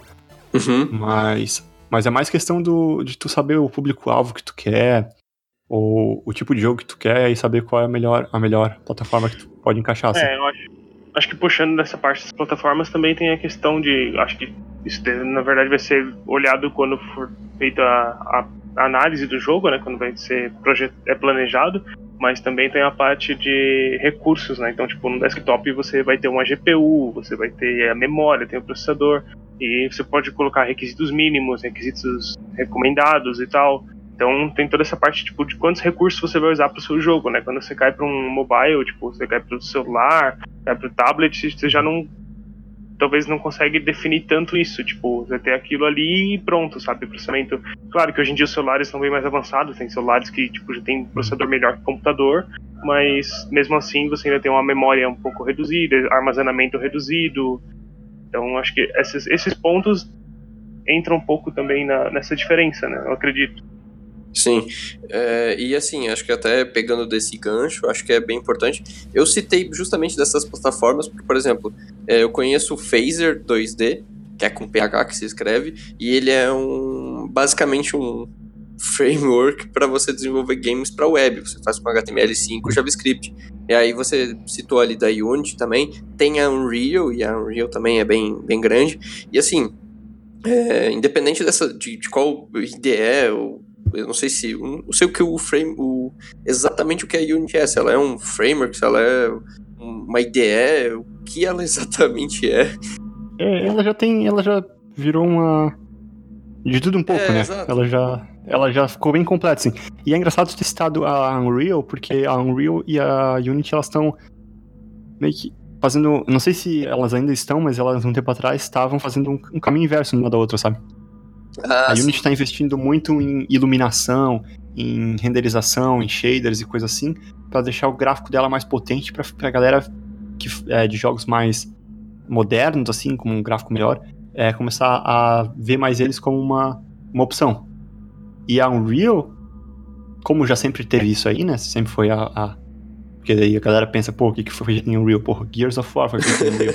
fazer um jogo. Fazer um, é, é, mas eles, eles já viram que, como o mercado mobile é muito grande, agora eles estão querendo pegar um pouco dessa fatia do mobile também, tá ligado? É. Então eles estão querendo poder falar assim, ó, a gente tem gráfico foda, mas a gente consegue fazer umas paradas mais casual também. Sim. Então eles estão realmente se cruzando, assim, sabe? Sim, e até mesmo do que você citou, das diferenças das duas, eu acho que vale a pena lembrar que, assim, a Unity, uma das coisas que me afasta um pouco dela é que tudo você paga. Ela é uma uma parada que é muito boa, eles te dão vários acessos e várias. Tipo, você pode fazer coisas para game, por exemplo, assim, ah, em network, e ele já tem lá componentezinho para você trabalhar com o jogo em network, assim. Só que tudo você paga. E na Unreal, a parte legal é que é mais open source, trabalha mais com essa, essa parte, só que a Unreal você trabalha com C++ também. E aí você trabalha com esse esquema e eles ganham acho que 5%, acho que do, do seu lucro, eles do seu lucro anual, assim, é uma parada que eles fazem. Acho que é, é, é legal ter essas diferenças também, né? Mas a, a Unity já abandonou bastante do modelo pago dela, assim, né? O Unity Pro, que antes era que toda a parte de iluminação tu não podia usar no Unity normal, só podia usar no Unity Pro. Agora já tem no, no Unity normal, assim, também. É, se tu vai usar para estudos e se tu não chegar a, a, ganhar é, um, um, certo limite assim de dinheiro com a renda do teu jogo, tu não é obrigatório a, a comprar a, a licença Pro do hum, Unity, né? Interessante. Bom saber. Então, e, e, grande parte das coisas pagas no Unity são opcionais e são da comunidade. Porque o Unity tem uma Asset Store, onde tu, vamos dizer que tu desenvolveu é, uma, uma um framework dentro da, do Unity para jogo de luta. Uhum. Tu já tem um, um tudo pro, tu desenvolveu meio que um esqueleto do projeto, onde já tá tudo preparado para tu cadastrar combos e os bonecos já fazer, mudar os sprites deles. Tu criou um Mugen assim no, no Unity. Certo. Consegue vender isso na Asset Store, isso vender para tu pegar é, ganhar com isso. É, para outras pessoas, pô, eu queria fazer um jogo de luta, só que eu não quero programar tudo desde o início, eu preciso só de uma ajuda aqui para fazer essa parte de combo. Aí procura na Asset Store lá, combo. Aí ele vê, pô, tem um sistema de um combo que o cara fez aqui, pô, 20 dólares. Aí ele compra e ele baixa o teu código e ele pode usar o teu código no jogo dele, sabe? Legal. Então, grande parte da, das, das paradas pagas do Unity são mais opcionais, assim, para te ajudar. Eu já tive que. Uma vez a gente foi desenvolver um jogo de carro é, do, do Transformers, acho que eu já posso até. eu não sei, não sei se eu, se eu, acho que já passou tanto tempo que já pode falar abertamente. Mas era é um, era um jogo pro. É, pro joguinho. pro Happy Meal, né? Pro McLanche Feliz lá. Uhum. Que ia ter do Transformers e era um jogo de carro. É, 3D, assim e tal. Só que, pô, a gente tinha, tipo, duas semanas para fazer, tá ligado? Fazer, programar toda a física de um carro é, em duas semanas ia ser muito corrido. A gente não tinha esse tempo e a, e a mão de obra para fazer isso. Então a gente procurou lá na, no Unity Store, assim, algum pacote de, já de física de carro que estava pronto, assim, com controles mobile até e tal. E daí a gente achou um, compramos aquele pacote, colocamos é, no Unity, assim, tem umas cenas de teste, a galera sempre coloca alguns testes pra tu poder ir aprendendo um pouco aquele código ali. Uhum. Adaptamos, colocamos o carro, o Bumblebee, o Optimus Prime e tal. e, e, e daí, claro, tivemos que modelar as pistas, é, depois fazer o reconhecimento dessa pista para o carro saber e tal. É, um pouco da inteligência artificial do, dos carros e tal. Mas, mas o grosso, que demoraria muito tempo para a gente fazer e, e que poderia não ficar tão bom assim, a gente conseguiu pegar da, da Unit Store de algum cara que estava vendendo aquilo. E acaba que todo mundo sai ganhando nisso, porque é, não, não tira mérito, na verdade, de ter pegado um código de outra pessoa, porque o teu jogo ainda não é uma cópia daquele jogo, né? É só, uhum. Claro, ainda tu tem só, ideia original. Tu só pegou ele. É como pegar um algoritmo, né? É, mas pegar um algoritmo que já está desenvolvido pela comunidade e aplicar no seu. Ah, mas isso, isso acontece até, uma, é até uma parada meio controversa, porque pode acontecer, e acontece muito no Unity, é, na, no Steam mesmo. O Steam está é, excluindo esses jogos aos poucos, mas tem muito. É, jogos que a galera chama de de asset rip, assim, né? Que é tipo, que eles pegam pacotes da Asset Store e montam uma fase lá com aqueles assets mesmo, assets padrões, ou que eles compraram da hum. coisa, junta um monte de pacote da Asset Store, faz um, um jogo meio, parece um teste, assim, um... Parece um, um como é que eu posso dizer, um... Uma tela de, uma tela de exemplo, assim, um Hello World, basicamente. É, e coloca no Steam e fala que o jogo é dele, sabe? Só que sendo ah, que eles não programaram nada e todos os assets de 3D que eles usaram foram comprados, assim. Né? Porque assim, assim, como tu consegue comprar um código na, na Asset Store, tu consegue comprar, pô, eu queria fazer um jogo aqui, é, eu preciso, e aí só que eu tenho uma parte de floresta que eu preciso de umas árvores, mas eu não tenho uma árvore. Consegue, eu não sei fazer modelar árvore, tu consegue pegar umas árvores lá, sabe? Essa aqui. Comprar uns modelos e tal. Caramba. Só que tem gente que faz, monta uns jogos assim, é, sem Caraca. programar nada, só com código da Asset Store e só com assets da Asset Store, assim, também. Saquei. Então... Caraca, que, Engraçado. que absurdo. E aí, antes a gente tava falando também, e alguém citou de público-alvo. Como é que a gente descobre público-alvo de jogos? Eu sei que o, o Patrick já teve mais essa experiência do que eu, assim, eu tive bem pouca experiência com isso. Mas assim, como descobrir qual é o teu público-alvo de um jogo? Acredito que é, público-alvo, tô falando de saber a idade das pessoas, é, que tipo de pessoa vai gostar de jogar teu jogo, para quem tu tá direcionando esse teu jogo. Como a gente descobre isso? É, então, eu acho. Eu acho que daí é, é uma questão bastante de da tua ideia e tu saber é, saber para quem apela isso, sabe? Tipo, é, ou às vezes pode ser o contrário, assim, né? Tu quer fazer um. Tu escolheu um público-alvo, mas tu não sabe o que, que esse público-alvo é, quer. Eu acho que tem dois lados aí, né? Então a gente tem um lado que tem um público-alvo já e você já vai desenvolver um jogo já pensando naquele público-alvo, então tipo, você já escolheu para quem você vai fazer o jogo. E também tem um lado que, pô, você teve uma ideia legal de jogo, você vai desenvolver, mas você não sabe ainda que tipo de gente que vai jogar aquilo, né? Que até uhum. pode ser um pouco, tipo, surpreendente às vezes. Tipo, você faz um jogo achando, meu, pessoas lá, de 20 a 30 anos vão jogar isso aqui, e quando você vai ver, tipo, são pessoas de 15 a 20, ou então pessoas de 40 a 50, vamos supor. Isso acontece não só na, no mundo dos jogos, né, mas até em outros, outros mercados, né, essa ideia do você estudar o público-alvo e ele às vezes te surpreender, você achar que é um, um tipo de pessoa que está utilizando, está comprando, e na verdade é totalmente diferente. É, é, exatamente isso aí. Porque às vezes é, tem. Eu vou dar dois exemplos de jogos aqui que eu achei que seriam jogos de nicho. Uhum. Porque não parece uma ideia que todo mundo vai gostar, mas acabou que o público-alvo excedeu o que, o que eu esperava, sabe? Um é o Stardew Valley, não sei se vocês conhecem. Não. Que é um jogo meio baseado em Harvest Moon, assim, um jogo de gerenciamento de fazendinha independente, feito por um, feito por um cara só, assim, é, por um, durante alguns anos, assim. E ó, o jogo lançou no Steam e, tipo, ficou uma semana, duas semanas como o jogo mais vendido do Steam, sabe? Caraca. e o cara, tipo, vendeu mais de milhão de cópias, assim, e tal. E é um, e... E é um jogo de administração de fazenda? É, é um, jogo, é um Harvest Moon, assim, vocês conhecem Harvest Moon? Aham, conheço. É um jogo de, de criar fazendinha, é muito maneiro, por sinal. É. é, mas eu achei que ia ser um jogo ultra, ultra de nicho, assim, mas vendeu pra caramba. Outro jogo que eu achei que seria de nicho, que não seria um jogo tão é, famoso, assim, que publicaria, gostaria tanto e que chegaria na febre que é hoje, é os jogos de Battle Royale. Tipo Sim. PUBG. Eu nunca esperei. Eu, eu quando eu via é, os jogos, tipo, na época tinha o H1Z1, né? O, sim, próprio, sim. O Arma, o, o Battle Royale do Arma e tal. É. É, eles eram mais, mais de nicho, assim. Aí lançou o PUBG, agora o Fortnite, e eles estão, tipo, estourando, assim. Mas também. É isso aí que. Tá. E levou um tempo, né? Então, tipo, na verdade tinha o H1Z1, tinha um outro que eu não me lembro o nome agora, que era o mesmo estilo do H1Z1, que era Infestation Wars. Eu não sei se era o mesmo, mas eu sei que tinham dois jogos. É. tinham essa, essa parte de Battle Royale, mas, tipo, demorou, né, pra isso vingar. Então, se não me engano, foi quando o PUBG veio, que veio só focado nisso, né? Tipo, não tem essa parte de zumbi e tal. Se não me engano, o PUBG ele é voltado só pro Battle Royale. E foi com o PUBG, se não me engano, que isso começou a, a vingar, né? Começou a, tipo, virar um. Até mesmo por causa de streamers e coisa assim, né? É, e, e, aí, até nesse, nessa fala é bem interessante, porque assim, depois do jogo feito, o público-alvo também pode ir mudando. Acho que até esse caso aí é bem clássico, né? Os caras começaram fazendo tudo jogos de zumbi, você tinha um público, e aos poucos os caras foram vendo que o fato de você ter zumbi não era só a parte legal. Eles tiraram fora o zumbi, deixaram só a galera se matando e ficou. e atraiu outro público, né? Um, uma outra galera. É, é engraçado como essas tendências é, mudam, assim, né?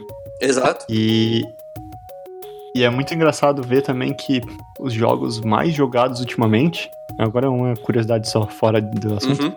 Os jogos mais jogados é, ultimamente, mais famosos assim no, no Twitch, por exemplo, que tem mais engajamento social da comunidade, são jogos que surgiram de modificações. Olha aí. Sabe?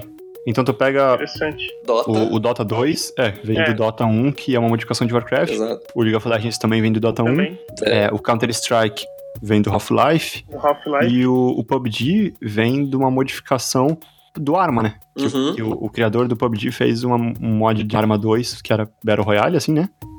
Uhum. E, e, daí depois ele, ele foi convidado para é, fazer a versão do H1Z1, né? O King of the Kill. E depois, agora, ele fez o jogo dele próprio é, numa empresa sul-coreana lá, que é o, o PUBG. Mas todos esses jogos surgiram de modificações, assim, sabe? Ideias que foram adaptadas e são os jogos mais falados, mais famosos. É, e até mesmo pegando, tipo, o Team Fortress, né? O Team Fortress 2, que agora tem o jogo que eu esqueci o nome. Não. Overwatch? Overwatch, isso, que é um dos jogos. E é. o Overwatch é uma, uma cópia, entre aspas, do, do Team Fortress, né? Com, com aquele esquema de você ter o carregamento. Elemento de MOBA. Ele, é, é ele, tem, ele tem um. É, ele pegou, pegou um, uma coisa de cada um ali e criou um. Exato. Um Frankenstein. Não tirando, não tirando o mérito deles, mas é só um, mais um exemplo de, disso aí, né? De que Sim. É. É, a, a, comunidade acabou criando uma coisa que eles gostaram, que eles queriam, e as empresas acabaram, ah, beleza, pô, então vocês criaram esses mods aí que vocês gostam e acabaram seguindo essa a coisa já para pegar esse público-alvo, né? Dessas, é. dessas modificações. E o, e o Eles jogo... têm uma versão definitiva do jogo, assim, né? Você tem um. É, um por exemplo, se tem um, um Battlegrounds, um PUBG, já feito especificamente para isso, por que, que eu fui jogar então o mod do, do Arma 2? Sim, Sim, exato. Pra quê? E, e, sem contar que, tipo, quando a gente tá falando de fazer mod, tá falando de coisa que geralmente é bem complicada, né? Você tem que instalar arquivo, alterar coisas, às vezes manual no sistema de arquivos, que também era meio coisa chata, assim, né? Até você conseguir fazer. Assim, pelo menos de alguns que eu lembro, assim, era mais chatinho, né? Você tinha que instalar coisa e tal.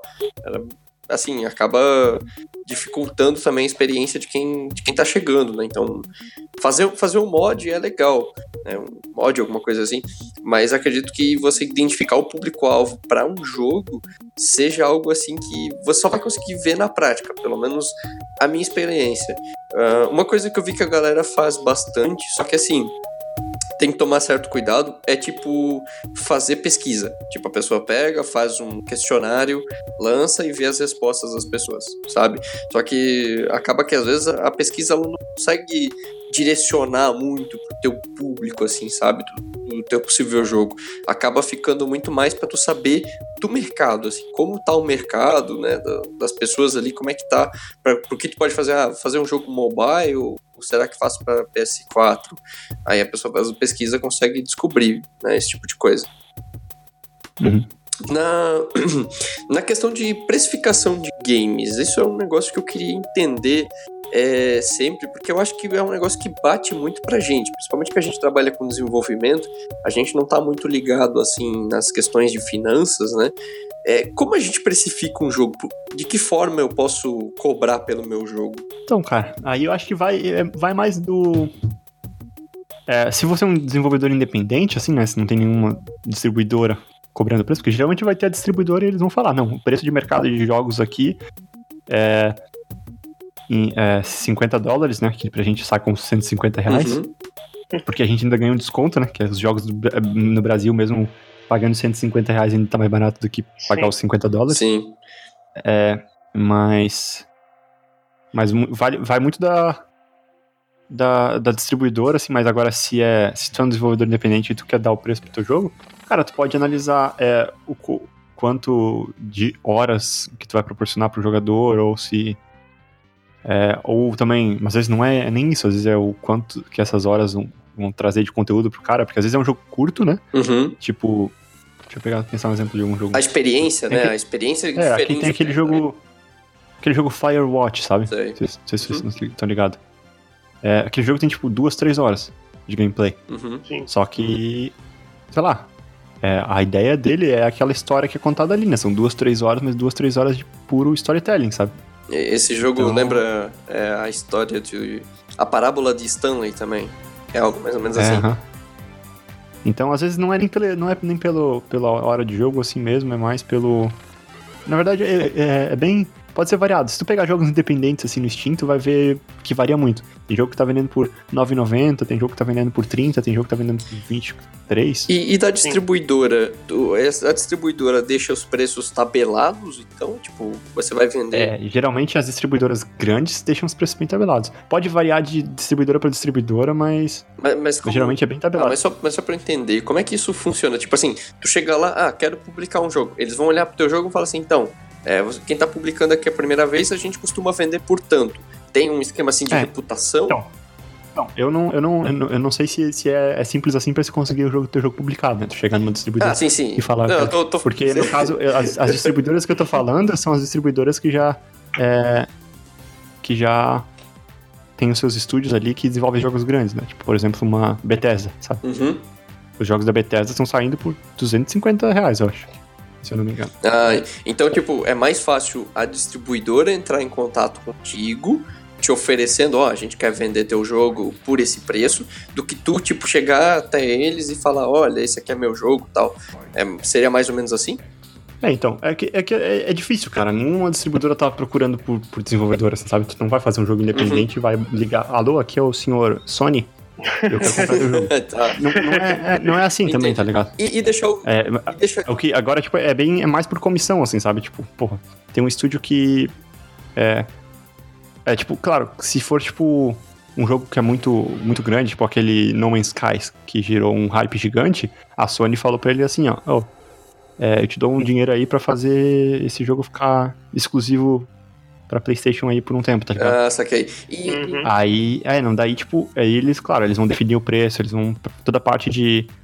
de tipo, financeira, assim, e administrativa já saiu da, fora das mãos do desenvolvedor, assim, né? E, e jogo é, gratuito? Que... Quando, quando o jogo é gratuito e tem propaganda, eu sei que é tipo a galera decide, né? O desenvolvedor escolhe os pontos que ele vai botar os ads e tudo mais. E nesse caso, por exemplo, ah, quando o jogo tá na mão de um distribuidor, é ele que decide onde vai vender, como vai distribuir? Ele tem esse poder?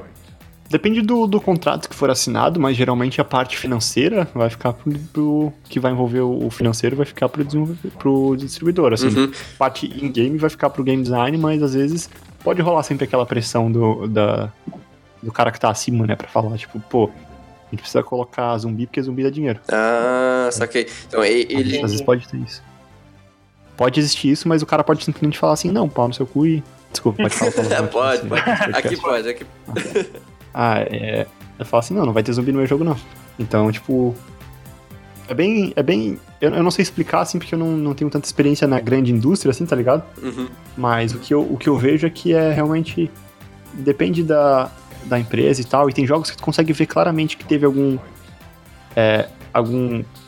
alguma influência de alguém de cima, assim, de financeiro ali, tá ligado? Pra... Um, um aclamada, né? Aclamou por alguma funcionalidade. É, por alguma coisa ali que para deixar mais apelativo e tal. Ah, é, eu acho que é, é, a ideia do. É, é uma das coisas que caiu o Call of Duty ficar sempre fazendo o jogo moderno, sabe? Ah, sim. Call of Duty foi sempre fazendo jogo moderno, moderno era porque tava em, tava em alta. Aí, pô, vamos fazer mais um jogo, fazer mais um jogo moderno. Aí os caras estão fazendo todo jogo, todo, todo ano o mesmo jogo com uma skin diferente, mas é porque tem o senhor Activision falando assim, não, cara, mas tá dando dinheiro, tá dando dinheiro. fazer amanhã, ano que vem tem que ter um Call of Duty é, novo porque tá dando dinheiro, sabe? Eu... É, mas essa parte do Call of Duty até tem uma. Eu lembro, pelo menos na época que eu jogava mais Call of Duty, uma reclamação, né? Porque antes era sempre jogo da Segunda Guerra. Então, uhum. tipo, era, todos os jogos Call of Duty era Segunda Guerra. Aí, com os mais novos, com Black Ops e tal, veio esses jogos futuristas e modernos. E daí, tipo, mudou. Agora é sempre esses modernos, sempre, segunda, uhum. é, sempre futurista e tal. Então, acho que tem também essa parte da época, né? Então, por isso que o distribuidor escolhe, né? Então, o que tá dando, como você disse, né? O que tá dando dinheiro é o que vai ser feito. Então, acho que a comunidade acaba migrando, né? Acaba trocando de jogo que eles não. Agora a gente tem que mudar porque. É. E o Call of Duty ficou tanto tempo no, na era moderna ali, porque o, os próprios é, é, empresários assim da Activision, eles comentavam mesmo nas, nas entrevistas, e quando a galera reclamava, falavam assim, cara, vocês estão reclamando, mas aqui, ó, os números não mentem, tá vendendo pra caramba ainda, tá ligado? Por isso que eles continuaram falando. É, não, eles admitiam assim, não, é porque vocês, a galera pode reclamar, reclamar, reclamar, mas tá vendendo. Continua jogando. Comprando, tá ligado? Então, tipo, esse esquema de você pegar e falar assim, ah, pô, a gente demorou pra caramba pra fazer um jogo, a gente fez vários algoritmos, planejou, demorou dois anos para fazer esse jogo, foi bem complicado isso pode refletir sim no preço dos jogos, mas tipo, se você tá numa grande indústria, eles podem dane-se, né? Não tô nem aí para você, eu quero hum. vender por tanto e é assim. Né? Vai, vai, ter isso também, né? É, e a mesma coisa pode ser o contrário, assim, né? Pode ser que, tipo, pô, um jogo, vamos dizer, demora 3 anos de produção. Ficou 10 anos produzindo teu jogo, tu não vai vender ele por mais do que um jogo normal, porque senão ninguém vai comprar, sabe? Sim, exato. Às, às vezes o, o, tempo não reflete, né? E, por, e é. no caso, por exemplo, assim, quando o jogo vai pra green light, acho que tu manja mais, pra, pode explicar melhor pra galera. Você decide também o preço que você quer botar ou não? Ele também tem alguma tabela, alguma coisa assim? Se é tu que tá publicando assim pelo Greenlight, eu acho que. Talvez tenha. Eu, não, eu nunca publiquei nenhum jogo pelo Greenlight, mas talvez tenha é, algumas coisas recomendadas, assim, alguns preços recomendados, né? Uhum. Mas que eu saiba, é tu que decide a tua, a tua faixa de preço. Assim. Só para explicar pra galera que o Greenlight, ele é tipo um serviço da, da Steam. Você pode pegar, você fez seu jogo, você diz, ah, Steam, eu quero botar aqui para vender na sua loja, né? Você paga alguma coisa também para fazer parte do Greenlight? Sabe de alguma informação? Tem, é, atualmente tem que pagar sim, porque é, antes tu pagava uma taxa inicial uhum. para poder fazer parte, para poder colocar os jogos lá, né? Sim. Hoje em dia tu paga por submissão de jogo, mas é tipo uma coisa 100 reais, né? eu tô chutando, tá? Uhum. Mas tu paga um valor assim é, por submissão porque a galera começou a a spamar muito, sabe? A colocar muita, muito jogo que não dava em nada, sabe? Tipo, uhum. sei lá, Hitler Simulator, sabe? é, que é só, só pela piada, sabe? Tava cheio de ah, é, de coisa assim, né? Ah, isso. É, é meio que. É, é a, eu chamo de a síndrome do Gold Simulator, sabe? que é um, é um jogo tosco que a galera fez como uma piada e, e todo mundo comprou. Sim. E aí começou a surgir um monte de jogo tosco é, pela piada, sabe? Grass Simulator, vocês chegaram a ver um desses, que era um grama. Simulador de grama, assim. Tu abriu uma tela uma grama aí dentro. Eu vi o Bread Simulator, que é o simulador de pão. Eu legal o jogo, tá? Eu achei é, sim, é, mas esse, esse jogo, é, esse que tá falando aí, ele tem, tem fases e tal. É. Mas a galera começou a fazer jogos que são mais, tipo. Tem o, tem o Surge. Meme, assim, sabe? Sim, sim. até mesmo os efeitos, acho que isso, mobile, pelo menos, acho que foi bem revolução, né? Quando saiu o Flappy Bird, que fez sucesso, muita gente começou a olhar e falar assim: caralho, eu posso fazer um joguinho num final de semana ali e vou ganhar milhões. Acho que é, assim, tô comentando pelo menos talvez a visão de muita gente, mas eu acho que não é bem assim, porque cara que fez o, o jogo do, do, do Flappy Bird, ele fez meio que na cagada, assim, ele fez meio que tipo hobby dele, assim, pelo que eu li, assim, ele não fez pra, ah, não, que eu vou fazer isso aqui, sei que vai dar milhões, o cara fez porque ele tava aprendendo programação, é. tava, tipo, estudando e tal, e decidiu fazer, né. Uhum. Acho que isso vai na mesma ideia dos aplicativos, né? Tipo, tem aplicativos que você faz e fica milionário e não sabe por quê, né? Que é um aplicativo bem bobo e, tipo, realmente não tem como você saber claro, você tem formas de se preparar para tentar fazer um aplicativo de sucesso e tal, mas às vezes é não tem muito como você decidir isso, né? Então, é assim, o... é, é, meio que a oportunidade surge assim meio É. Do nada. Ou seja, é o famoso try catch, né? Try, ideia, catch e se deu merda. Existe. Muito bem, galera. A gente tá caminhando aí pro nosso fim nosso podcast. Uh, agora a gente vai fazer a famosa pergunta saideira, que é a pergunta famosa e tradicional de bar, que é onde a gente faz uma última pergunta, que é a pergunta final. E aí os nossos convidados não sabem dessa pergunta previamente, não foi colocado na pauta deles. Uh, e também a gente pede para que você, o ouvinte, possa responder, né? Você pode mandar no nosso e-mail, na rede social, enfim, pode. Aqui no post tem a, os nossos links, você pode mandar para a gente. A pergunta saideira fica escrita aqui também. Uh, então a pergunta saideira dessa semana é: se você pudesse ver o código-fonte de um jogo, qualquer jogo do mundo, qual seria e por quê? Pô, cara, nessa daí, eu, eu já vi o código-fonte de um jogo que eu queria Olha. ter visto, e, e, e, ele tá aberto pra ver, né? Que é o código-fonte do Minecraft. Olha só, dá pra ver o código-fonte? Não sabia. Ele... É, porque ele, ele, é em Java, né? Tudo, tudo que é Java tu consegue ah, abrir sim, e ver é, é, você vê os class, né? Sim. Ah, tá. Entendi. E, e, cara, e quando eu vi aquilo, eu, eu, mudei completamente assim minha forma de programar as coisas, porque eles usam muito é, interface. Tudo tem interface. Uhum. Que é o esquema do teu, do teu mundo ficar mais crível, é que as coisas se comportem dentro das mesmas regras, entendeu? Uhum. Então, tipo, uhum. tudo ali é baseado em interface para as coisas compartilharem as mesmas propriedades, as mesmas funções e tal. Interessante. Então, tem uma, tipo, tem uma interface, é, por exemplo, i. É, sei lá, damageable, sei lá, danificável. Uhum. É, aí todo mundo que tem essa interface é, implementada consegue sofrer dano se tomar uma porrada. Ah, que aí, massa. Aí vai, vai todos os inimigos, os animais, uma coisa assim, sabe? Aí.